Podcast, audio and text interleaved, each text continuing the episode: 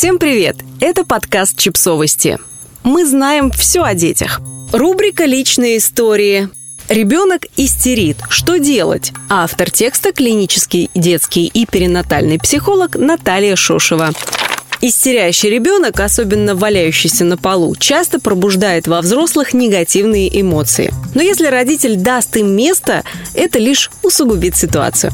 Когда ребенок впадает в истерику, это значит, что что-то пошло совсем не так, как он хотел и ожидал, или накопилось очень много фрустрации. И в один момент он просто проваливается в свои эмоции, не зная, как из них выбраться. У него просто еще нет опыта, у него еще не развит эмоциональный интеллект. В этот момент родители часто начинают игнорировать ребенка, считая, что это манипуляция или предполагая, что, приблизившись к ребенку в этом состоянии, они только подкрепят нежелательное поведение поведения. Но давайте представим себя на месте ребенка. Неужели ему и правда приятно истерить, валяясь на полу, и чувствовать при этом отвержение самого важного человека? Неужели он сознательно выбирает этот путь? Нет.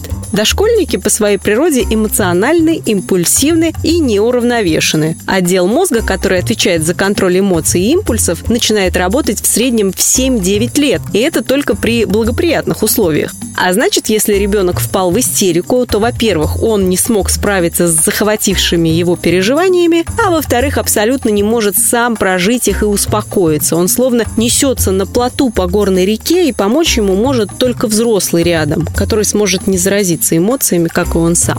Что делать? Ответ очень прост. Примите эмоции ребенка, будьте рядом.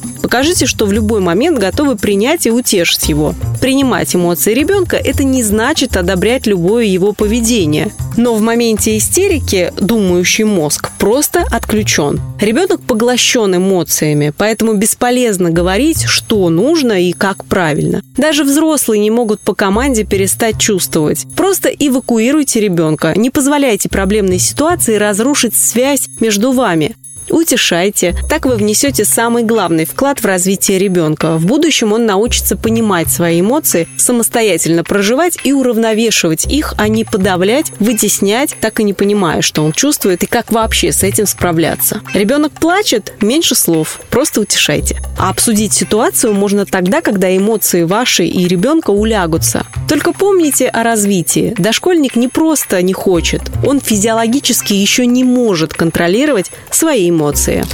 Подписывайтесь на подкаст, ставьте лайки и оставляйте комментарии.